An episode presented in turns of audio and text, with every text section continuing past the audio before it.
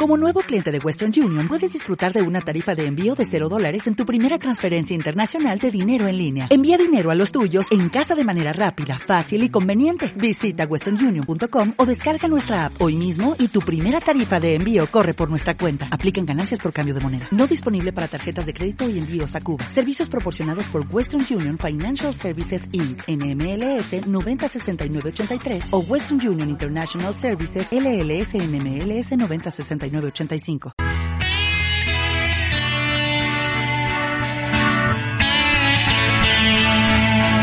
Desde la ciudad autónoma de Buenos Aires, transmite radioar.rocks.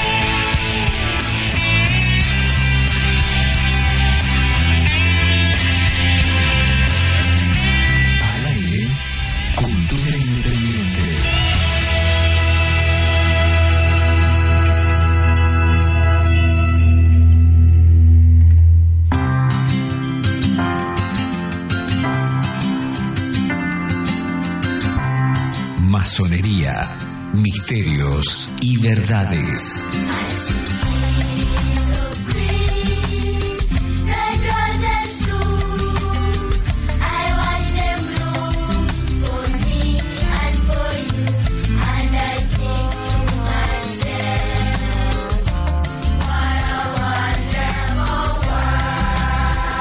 Masonería, misterios y verdades.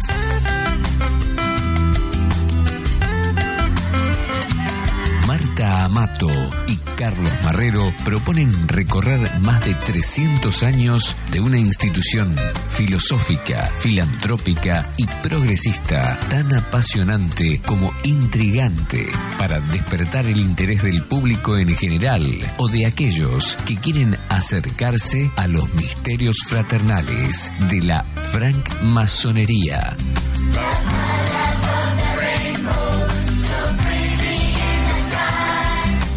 Y aquí estamos nuevamente compartiendo otro programa con amigos, con la gente que se sigue sumando, con Marcelo Rey con la operación técnica como siempre impecable. Gracias Marcelo. Hola Marta, ¿cómo estás? Hola, buenos días, Carlos. ¿Cómo anda eso? Aquí estamos. Feliz Hoy- de verte. Gracias, igualmente. Sabes que lo digo de corazón. Y también de compartir este momento con todos los oyentes. Gracias, es así. Adelante. Bueno, hoy nos vamos a referir un poquito a un aniversario que estamos muy cerquita de cumplir, 71 años de la emisión de la adaptación de Orson Welles de una novela de Herbert George Wells eh, que se llamó La Guerra de los Mundos. Esta ciencia ficción, digamos, es una de, de los rubros que abre uno de los géneros sobre la novela científica de neto corte apocalíptico eh, que bueno relata la invasión marciana a la Tierra, que lo que produce es eh, toda la influencia sobre ideas que son similares y que hasta el día de hoy ha sido realmente de gran soporte de películas, programas de radio, videojuegos, cómics y series de TV. Eh, hay que destacar que hay una actividad muy importante respecto de Herbert Wells, y es que este hombre hizo grandes predicciones futuristas. Eh, por ejemplo, en 1913, eh, el mundo se libera, en donde anuncia, digamos, de alguna manera la aparición de las bombas atómicas y todos sus efectos.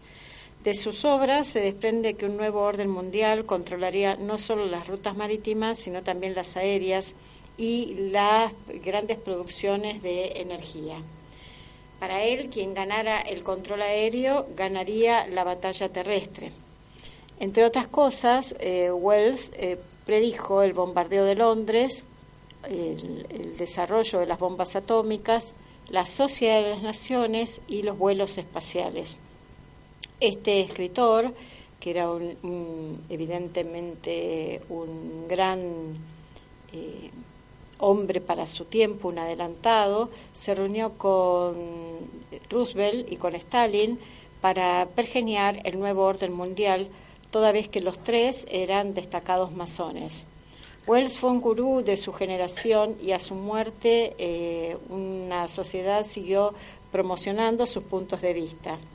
Entre otros textos sugestivos por el desarrollo que se le dio y por la adaptación eh, distinta respecto de su época. Estamos hablando de tiempos de la Gran Depresión, de fines del siglo XIX y de principios del, del XX. Él desarrolló en sus textos como La máquina del tiempo, La isla del doctor Moreau, una, una anticipación, una suerte de cosas por venir, en donde se fue acondicionando psicológicamente esta aceptación del nuevo orden mundial.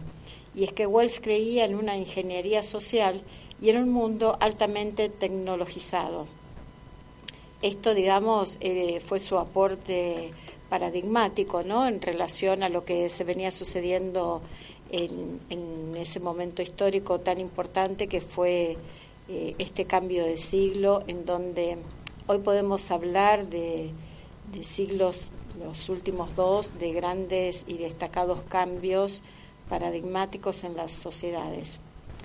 Eh, respecto de la guerra de los mundos, podemos decir que en el episodio del programa que desarrolló otro Wells, estamos hablando de mm, este gigante del cine y del teatro de Orson Welles, que generó una gran alarma social, se emitió en 1938, el 30 de octubre, previo a la noche de Halloween, quizás por eso fue eh, muy fuerte el suceso en sí.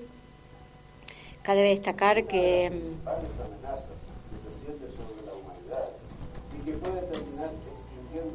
esta, mm, esta puesta en el aire fue mm, eh, promocionada por el Mercurio, eh, era un, un episodio de, del programa Teatro en el Aire que dirigía Orson Welles y como ya dije se emitió el 30 de octubre de 1938.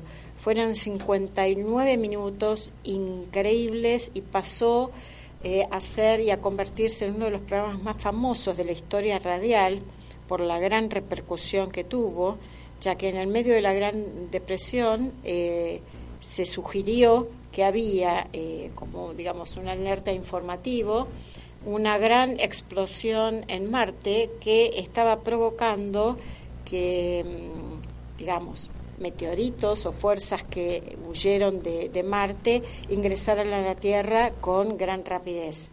Esto provocó que 12 millones de oyentes eh, vivieran situaciones de pánico, de pánico descontrolado, generó un gran colapso de las rutas y de las estaciones de tren y de ómnibus. Y mm, si bien se advirtió antes del programa a la audiencia que se trataba de una ficción, los que no escucharon esa parte de, esta transmisión que fue tan viva, eh, creyó que era verídica. Y así se sucedieron estas escenas desde Nueva Jersey a Nueva York, eh, de, grandes ciudades que eh, se vieron muy movilizadas por esta situación, por esta invasión alienígena y mm, bueno, por esta inocencia de los oyentes se convirtió en, vuelvo a repetir, en uno de los episodios más exitosos de la radiofonía mundial. Y por supuesto a continuación de todo esto la emisora debió ofrecer disculpas públicas porque eh, generó un descontrol social muy grande. Y vos te preguntarás por qué hablamos de esto. Y hablamos de esto porque en función de lo que seguimos analizando en los tiempos actuales, tenemos que decir que el grueso de la sociedad siempre creyó esto que nos hicieron digamos, creer en pos de la, carrera espacial y de instalar esta forma de, invasión marciana en, la Tierra como el modo en donde nosotros íbamos a dejar de pertenecer como especie planetaria, ¿no? O sea, la desintegración de la Tierra iba a venir de manoforáneas, de alienígenas, de marcianos, de vespasianos, de saturninos y demás este, compañeros de galaxia pero en realidad lamentablemente los que estamos produciendo un gran cambio y no mm, a favor específicamente del planeta somos nosotros mismos. Entonces, eh, todas estas situaciones fueron alimentando un inconsciente colectivo referido a estar atemorizados a una invasión extraterrestre, pero eh, en realidad lo que estamos provocando efectos desastrosos sobre nuestra vida cotidiana somos nosotros mismos como especie. Así es que, bueno, Marcelo ahora nos va a musicalizar con la película de la Guerra de los Mundos eh, que hace poco protagonizara Tom Cruise.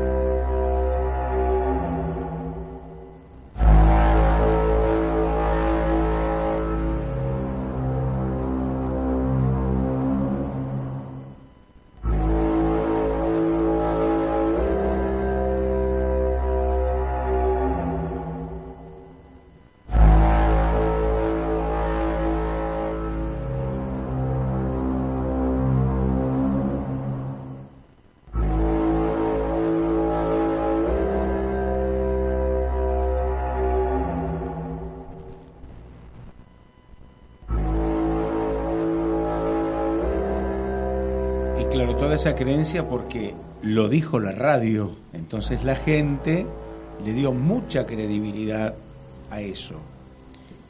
Y fundamentalmente, bueno, porque eran tiempos en donde era la, radio la que congregaba a la familia alrededor eh, de, de, estos episodios de radioteatro.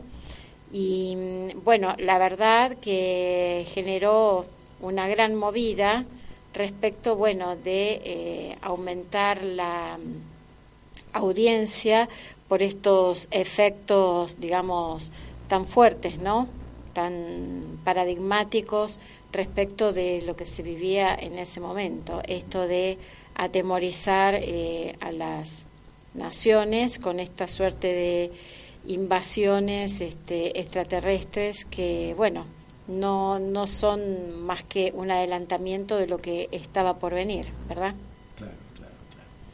Y mm, como te decía recién, eh, el asalto respecto de, de, lo que es el cambio eh, a los dichos de Al Gore, que es una realidad incómoda, la realidad geopolítica actual no es el debate sobre lo que es la energía fósil en nuestras vidas respecto de años atrás Hoy la podemos redefinir por los efectos del cambio de clima abrupto, por los desplazamientos poblacionales, la escasez del agua dulce, las tormentas violentas, las inundaciones de costas y mm, por algo que para nosotros es significativo y está en, en, nuestro inconsciente generalizado. ¿Vos notaste que en nuestras playas hace muchos años que ya no hay almejas? Sí, tendría que. Bueno, hace bastante que no voy al, mar. Bueno, sin embargo, ese, ese juego de que hacíamos cuando éramos niños o mm. jóvenes, de ver los agujeritos en la playa y nos llamaba la atención estos animalitos que se mm. hundían en la arena y uno tenía que excavar a sacarlos y demás. El cambio climático lo que ha producido es que desaparezcan de nuestras costas inmediatas no solo por la depredación del hombre, sino porque ya la vida dentro del mar se está modificando. Si bien vivimos una sociedad de conocimientos y en tal sentido además estamos controlados por programas de vigilancia, eh, nosotros no podemos controlar el clima y entonces se están viendo grandes fenómenos de inundaciones que son tremendas, de tormentas que son de gran intensidad, de vientos huracanados y que nos hacen prever que muy pronto puede estar inundada Manhattan, porque ya las sequías que se vislumbran en México y en toda la América Central eh, están referidas justamente a la abundancia de agua dulce por los deshielos y descongelamientos del Ártico y de la Antártida y porque eh, hay gran escasez de agua dulce. La próxima guerra no es por el petróleo, la próxima guerra es por los alimentos y el agua dulce. La crisis climática es la batalla de nuestro tiempo y podemos ganarla. En tal sentido, eh, Al Gore dice que las cosas tardan más en suceder de lo que uno piensa. pero después suceden mucho más rápido de lo que se pensaba. Los impactos destructivos de la crisis climática ahora siguen la trayectoria de esa máxima de la economía, ya que los horrores pronosticados durante muchos años por los científicos están volviéndose realidad. Cada vez se desarrollan más huracanes destructivos de categoría 5. Hay incendios monstruosos en todos los continentes salvo la Antártida. El, el hielo se derrite en cantidades enormes allí en Groenlandia y el aumento acelerado del nivel del mar ahora amenaza a las ciudades bajas y a sus islas. Las enfermedades tropicales se extienden a otras latitudes. Las ciudades se enfrentan a escasez de agua potable. El océano se vuelve más cálido y más ácido y destruye arrecifes de corrales y pone en peligro poblaciones de peces que proveen de proteínas vitales consumidas por casi mil millones de personas. El agravamiento de las sequías y los diluvios bíblicos reducen la producción de alimentos y desplazan a millones de personas. Las temperaturas récord amenazan con volver inhabitables zonas de Medio Oriente y del Golfo Pérsico, del norte de África y del sur de Asia. El aumento de las migraciones de refugiados climáticos está desestabilizando naciones enteras. Una sexta gran extinción podría acabar con la mitad de las especies vivas del planeta. Al fin, la gente empieza a reconocer que el clima está cambiando y las consecuencias están empeorando mucho más rápido de lo que se pensaba. El 72% de los estadounidenses encuestados, cifra récord, dice que el clima está volviéndose más extremo. Y sin embargo, según el panel intergubernamental sobre el cambio climático en todo el mundo, emitimos diariamente en la atmósfera que rodea la Tierra más de 140 millones de toneladas de contaminación de calentamiento global. De nuevo, ¿cuánto? 140 millones de toneladas. Con frecuencia repito la observación del climatólogo James Hansen, la acumulación de dióxido de carbono, metano y otros gases de efecto invernadero, algunos de los cuales rodearán el planeta por cientos y posiblemente miles de años, ahora atrapa tanta energía adicional diaria como la que liberarían 500.000 bombas atómicas como la de Hiroshima cada 24 horas. Esta es la crisis que enfrentamos. Ahora tenemos que preguntarnos, ¿estamos indefensos y somos incapaces de responder a la amenaza más grave que enfrenta la civilización? ¿Es hora de desesperar, rendirse y tratar de adaptarse a la pérdida progresiva de las condiciones que sostuvieron el florecimiento de la humanidad, como algunos ya empezaron a aconsejar? ¿Somos unos verdaderos cobardes morales manipulados fácilmente por un engaño constante para hacernos caer en la autocomplacencia letárgica que ignora lo que vemos con nuestros propios ojos? Es inevitable que haya más daños y pérdidas independientemente de lo que hagamos, porque el dióxido de carbono permanece mucho tiempo en la atmósfera. Así que tendremos que hacer lo máximo posible para adaptarnos a los cambios ingratos. Pero si actuamos rápido, y todavía tenemos la capacidad de evitar consecuencias verdaderamente catastróficas que podrían terminar con la civilización tenemos la tecnología necesaria. Esa máxima de la economía sobre los fenómenos lentos y rápidos, articuladas por primera vez por el economista Rudiger y conocida como la ley de Dorbush, también explica el tsunami de cambios tecnológicos y económicos que nos dieron herramientas para reducir la contaminación de calentamiento global mucho más rápido de lo que pensábamos hace poco tiempo. Según Bloomberg New Energy Finance, por ejemplo, en una fecha tan reciente como el 2014, la electricidad generada por el sol y el viento era más barata que las nuevas plantas de carbón y de gas, probablemente 1% del mundo. Hoy, solo cinco años después, el sol y el viento son las fuentes más baratas de electricidad nueva en dos tercios del mundo. Dentro de cinco años, se espera que esas fuentes provean de electricidad nueva más barata en todo el mundo y en diez años en casi todas partes la electricidad solar y eólica serán más baratas que la electricidad que podrían suministrar las plantas de combustibles fósiles existentes. Esta transición ya está desarrollándose en las economías más importantes.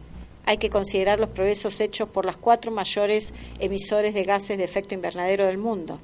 El año pasado, la energía solar y eólica representó el 88% de la nueva capacidad eléctrica instalada en las 28 naciones de la Unión Europea, en el 65% de la India, 53% de China y 49% de Estados Unidos.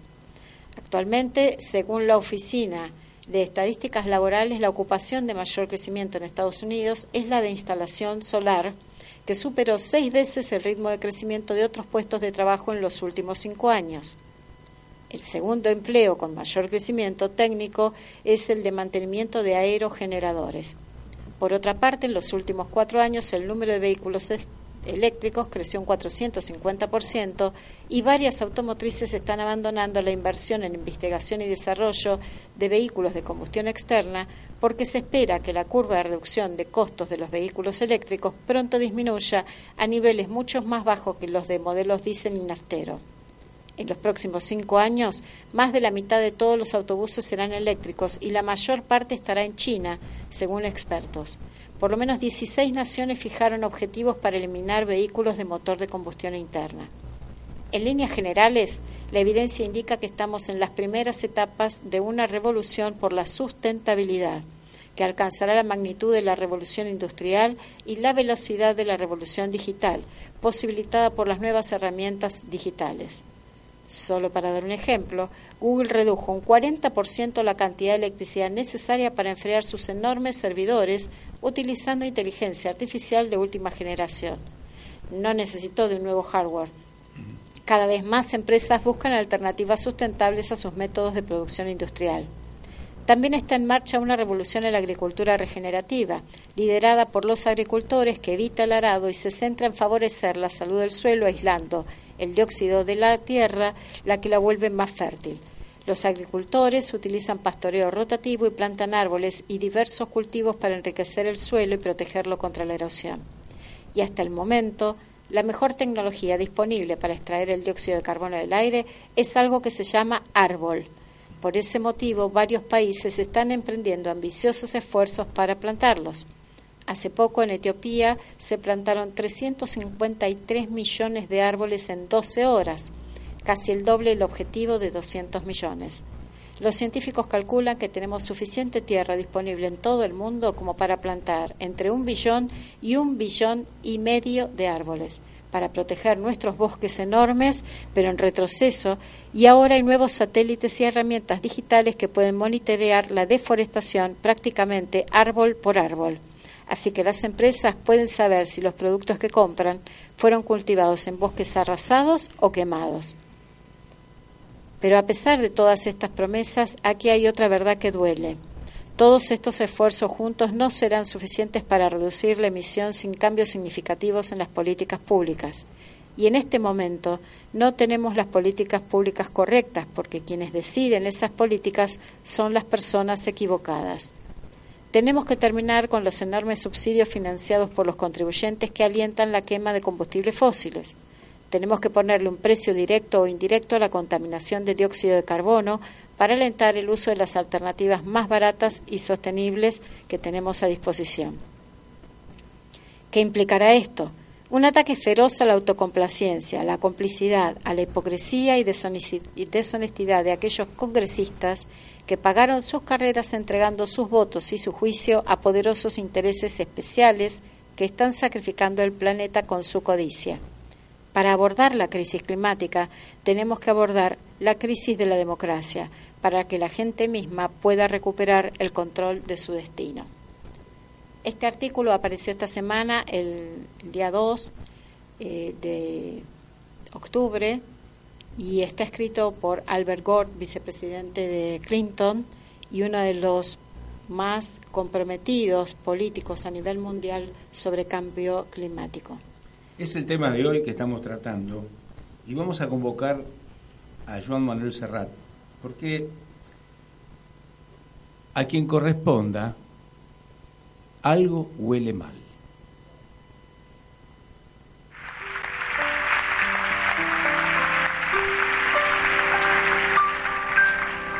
Y un servidor,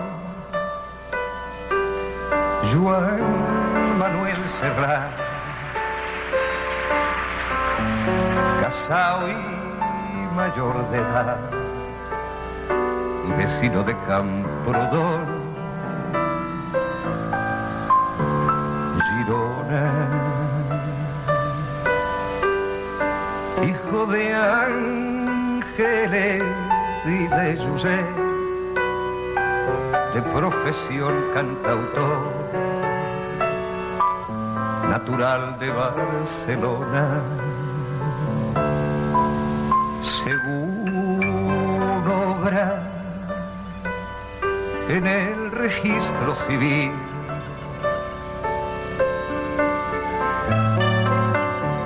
Un lunes 20 de abril de 1981. Con las fuerzas de que dispone, atentamente expone dos puntos que las manzanas no huelen que nadie conoce al vecino, que a los viejos se les aparta después de habernos servido bien, que el mar está agonizando, que no hay quien confíe en su hermano, que la tierra cayó en manos de unos locos con carnet que el mundo es de peaje y experimental,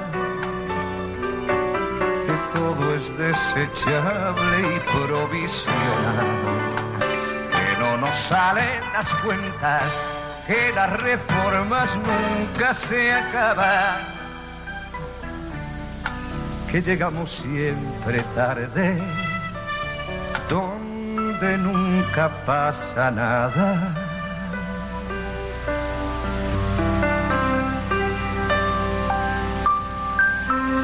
por eso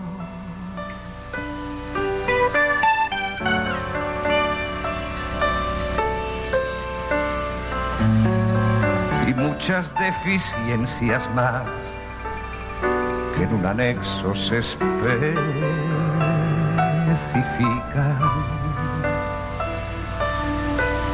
Sin que sirva de precedente respetuosamente suplica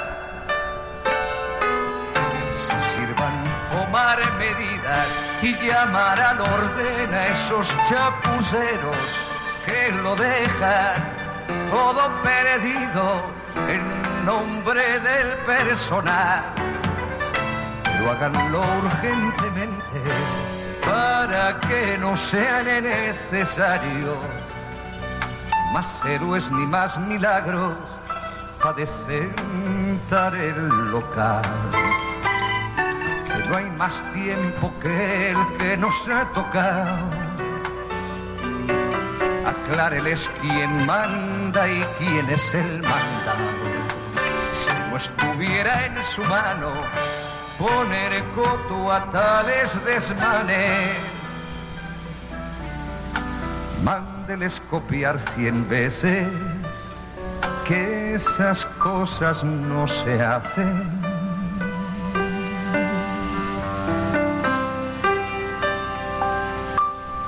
Gracia que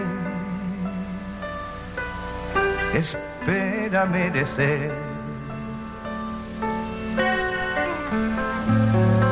recto proceder de quien no puede llamarse a engaño y a quien Dios guarde muchos años.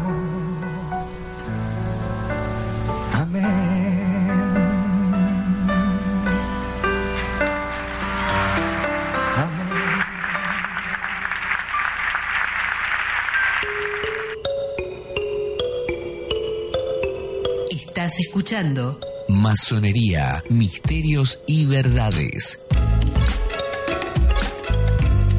Con Marta Amato y Carlos Marrero. en radiobar.rocks.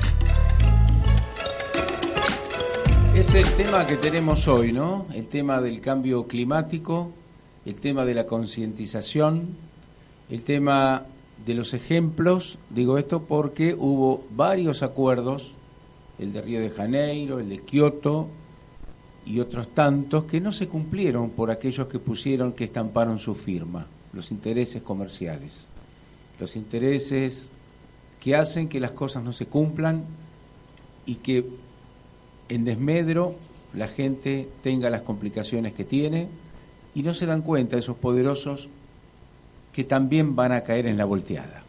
No queremos escuchar este sonido que nos alerte de un cambio climático.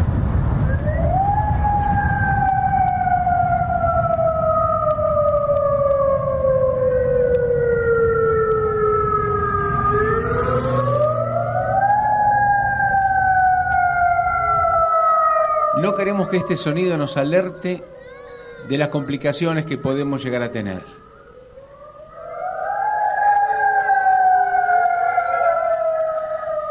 Por eso la masonería argentina comenzó en agosto un ciclo que durará hasta el año que viene y hasta el 2021 inclusive, y los detalles, el espíritu, la concientización en la palabra del gran maestre argentino Jorge Clavero y Sebastián Friso, un conocido nuestro aquí en el programa, que es el subsecretario de Cultura de la Gran Logia de Argentina.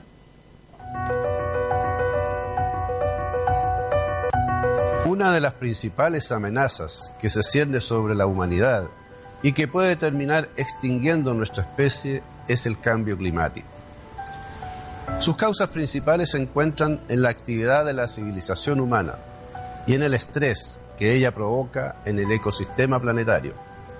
Esto se manifiesta en el uso descontrolado que hacemos de los recursos, la saturación de desechos en los océanos, tierra y aire, y la emisión masiva de gases de efecto invernadero, lo que puede llevarnos a un desastre global marcado por el incremento de las temperaturas, fenómenos climáticos extremos, drástica disminución de la disposición de agua dulce para la población mundial, daños irreversibles a la biodiversidad, incapacidad productiva alimentaria, migraciones masivas causadas por la desesperación como consecuencia del hambre y el deterioro ambiental, en diciembre próximo se realizará en Chile la Conferencia de las Partes, COP25, el más grande evento de alcance planetario que haya tenido lugar en nuestro territorio nacional. Queremos que sea la conferencia que establezca los planes de acción necesarios de los gobiernos, los actores económicos y los pueblos para impedir el aumento de la temperatura global. Es la responsabilidad por el medio ambiente en esencia, un acto de fraternidad y por lo tanto somos los masones quienes debemos reaccionar y ayudar a construir una ética medioambiental que asegure los cambios personales, sociales y culturales que ayuden al cumplimiento de las metas del Acuerdo de París en nuestra República. Te llamamos a desarrollar el plan de acción de la Orden frente al cambio climático aprobado por el Consejo de la Gran Logia de Chile. En lo inmediato debemos colaborar en el éxito de COP25, para lo cual debemos trabajar para efectuar 100 conferencias ciudadanas desde Arica a Punta Arenas para difundir el Acuerdo de París de 2015 y la forma como cada persona puede contribuir a mitigar la huella de la acción humana sobre el medio ambiente y sus consecuencias. Trabajar para minorar las causas del cambio climático es nuestro mayor desafío como país y como masones. Esta es la palabra de Sebastián Hans Pérez, el gran maestre de la logia de Chile. Compromiso COP25. Es la vigésimo quinta conferencia sobre cambio climático de la ONU.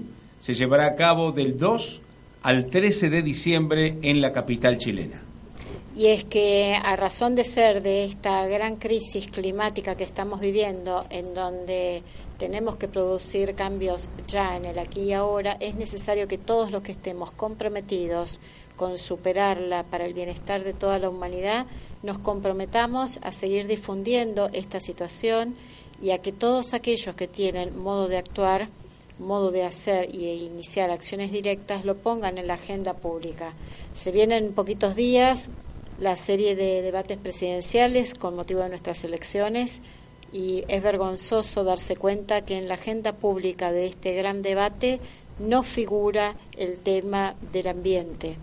y no alcanza con la promoción que se hace en spots publicitarios diciendo que se van a plantar, se van a plantar, no que se plantaron tanta cantidad de árboles, motivo por el cual estos efectos, digamos, sociales, eh, publicitarios, eh, son vacíos de, acción y de exclusiva eh, compromiso social. Entonces, exijamos a las autoridades que se comprometan aquí y ahora justamente con estos pequeños planes, porque no hay grandes cosas para hacer en Argentina, de este tema no se habla, es totalmente tabú. Somos una de las reservas más grandes del mundo en agua dulce. Nuestro territorio es lo que era hace mucho tiempo la medialuna mesopotámica rica en petróleo. El acuífero guaraní, por ejemplo. Exactamente. Entonces, vienen por nuestro agua, van a venir por nuestro agua y tenemos que estar expectantes de poder empezar a organizar de verdad eh, que todos los efectos de este invernadero podamos nosotros desde nuestro territorio que es tan vasto y que tiene absolutamente todo para el progreso, poder establecer lineamientos claros y seguros que nos lleven a formar parte de la gran solución a este problema que sin duda alguna converge en desmedro de toda la humanidad. Quizás nos quieren ir matando de a poco para aquellos que necesiten eso lo tengan ellos y nosotros miramos de afuera. Es la selección darwiniana del el más fuerte pese a todo. Claro. Bueno, les decía entonces que la masonería argentina comenzó en agosto un ciclo que durará hasta el año que viene y quizás hasta el 2021 y los detalles, el espíritu, la concientización, lo detalla el gran maestro argentino Jorge Clavero y Sebastián Esfriso, subsecretario de Cultura de la Gran Logia de Argentina.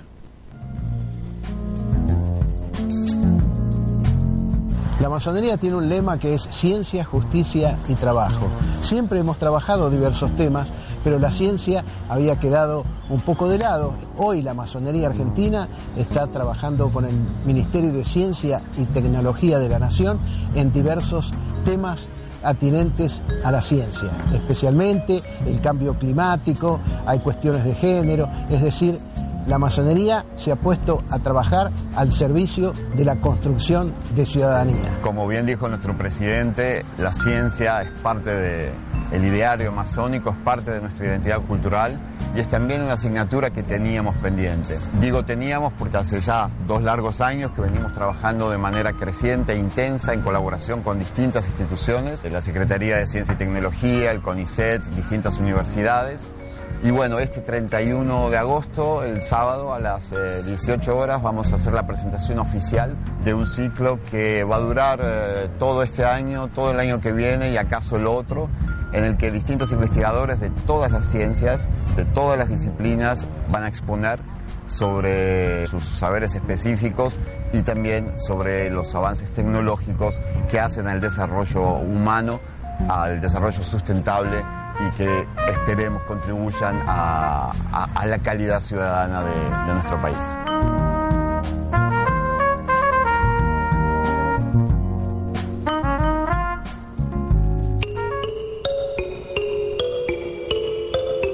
Estás escuchando Masonería, Misterios y Verdades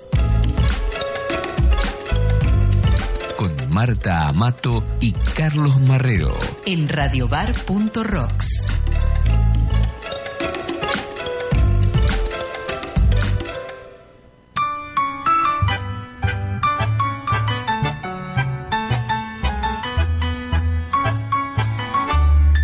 Un tango te canta, que hermana vivencias, abriendo caminos por la libertad Tres pasos que llevan por senderos ciertos, indicando rumbos de fe y igualdad. Un ara te alumbra con luces que brillan, promesas solemnes de fraternidad. Con compás y escuadra se trazan las líneas de conducta firme, virtud y hermandad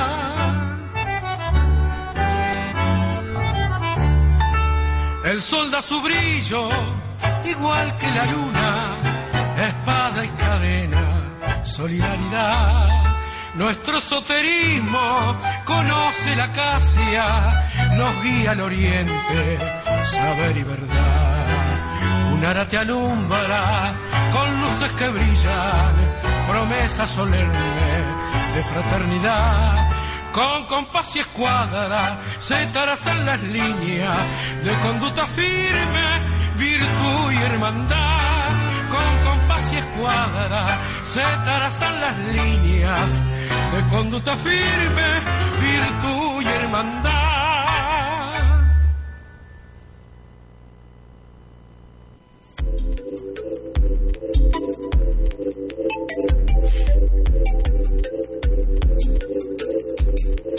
Estás escuchando Masonería, misterios y verdades. Hasta las 14. en radiobar.rocks.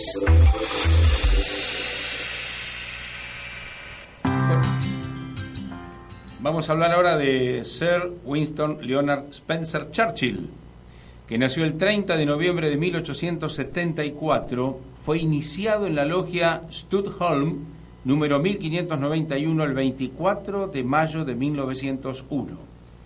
Su mandil se exhibe en la Biblioteca y Museo de la Masonería. Fue escritor, militar, estadista, historiador, orador, primer ministro británico. Recibió el Premio Nobel de Literatura en 1935.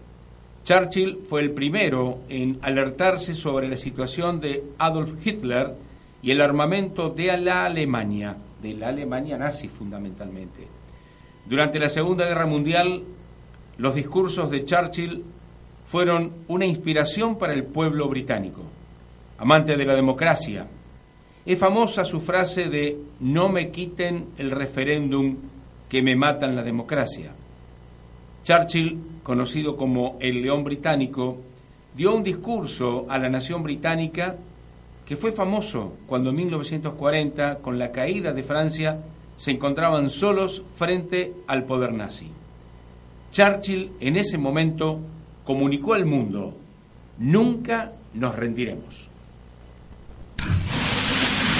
When Napoleon lay Boulogne for a year with his flat bottom boats and his grand army, he was told by someone, there are bitter weeds in England. There are certainly a great many more of them since the British Expeditionary Force returned. Sir, I have myself full confidence that if all do their duty, if nothing is neglected, and if the best arrangements are made, as they are being made, we shall prove ourselves once more able to defend our island home, to ride out the storm of war, and to outlive the menace of tyranny, if necessary for years, if necessary alone. At any rate, that is what we are going to try to do. That is the resolve of His Majesty's government, every man of them. That is the will of Parliament and the nation. The British Empire and the French Republic, linked together in their cause and in their need, will defend to the death their native soil, aiding each other like good comrades to the utmost of their strength. We shall go on to the end. We shall fight in France. We shall fight on the seas and oceans. We shall fight with growing confidence and growing strength in the air. We shall defend our island, whatever the cost may be. We shall fight on the beaches. We shall fight on the landing grounds. We shall fight in the fields and in the streets. We shall fight in the hills. We shall never surrender.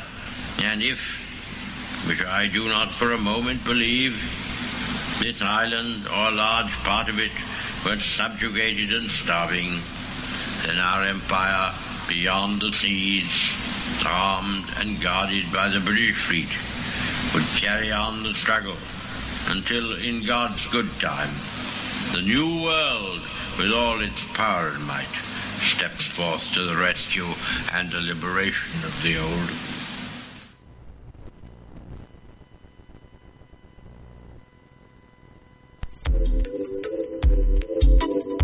Estás Estás escuchando Masonería, misterios y verdades. en radiobar.rocks.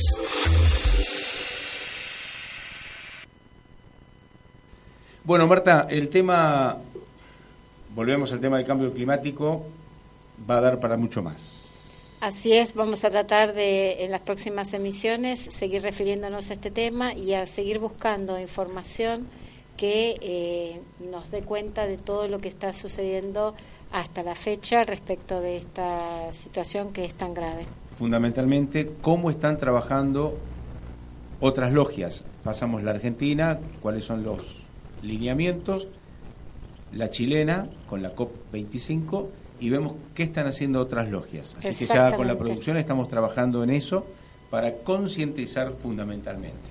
Así es. Marcelo Rey, muchas gracias. Marta, muchísimas gracias. Hoy con un participante más que es un nacido este, visitante de nuestro programa, ¿no? ¿Quién es?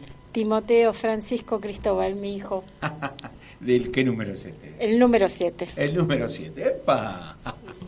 Bueno, los dejamos, eh, volvemos a encontrarnos la semana que viene y nos vamos con este trompetista de jazz que había nacido en Alemania el 19 de mayo de 1894, falleció en los Estados Unidos el 23 de abril de 1955 y como ustedes saben todas las personas que pasan por nuestro programa tienen que ver con la masonería. Nos referimos a Henry Bass. Muy buena semana.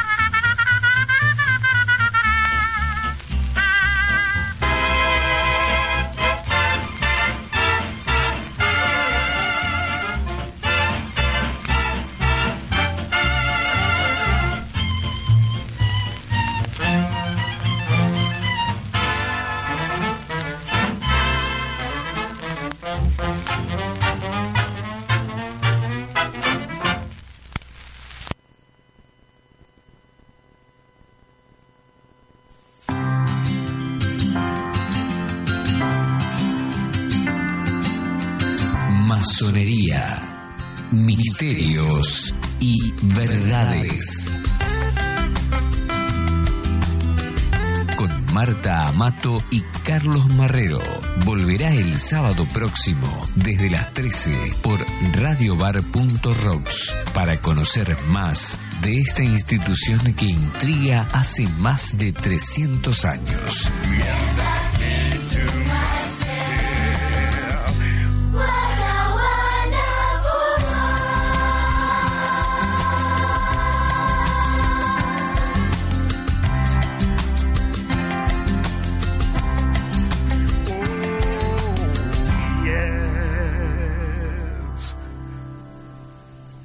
radiobar.rocks. Estás escuchando radiobar.rocks. Te puede interesar el deporte. Por eso nos dedicamos a